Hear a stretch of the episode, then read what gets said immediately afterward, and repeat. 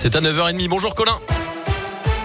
Bonjour Mickaël, bonjour à tous. À la une de l'actualité, ce nouveau conseil de défense dans la matinée à l'Elysée au sujet de la guerre en Ukraine. Les autorités se disent prêtes à accueillir des milliers de réfugiés dans les prochaines semaines et les prochains mois si besoin.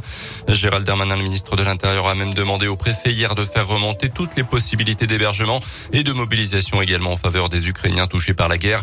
Euh, notez à Bourg-en-Bresse cette grande collecte organisée euh, toute la journée à la salle des fêtes rue des Remparts. En Saône-et-Loire également, la mobilisation continue. Un restaurant de Macon a publié un appel aux dons sur les réseaux sociaux. La ville de Nantes a prévoit également d'héberger certains Ukrainiens arrivés récemment en France.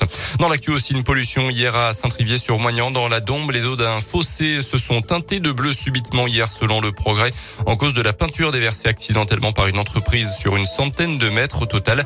La gendarmerie doit auditionner les responsables de la société mise en cause dans les prochaines heures. Dernier jour de ski possible au plateau d'Hauteville aujourd'hui. Pas assez de neige pour accueillir les amateurs. Les pistes de ski, les pistes de ski de fond sur le domaine de la Praille sont fermés depuis dimanche dernier, là aussi faute de neige. Un hiver 2022 finalement très bon pour la station adinoise qui aura ouvert ses portes dès le 11 décembre.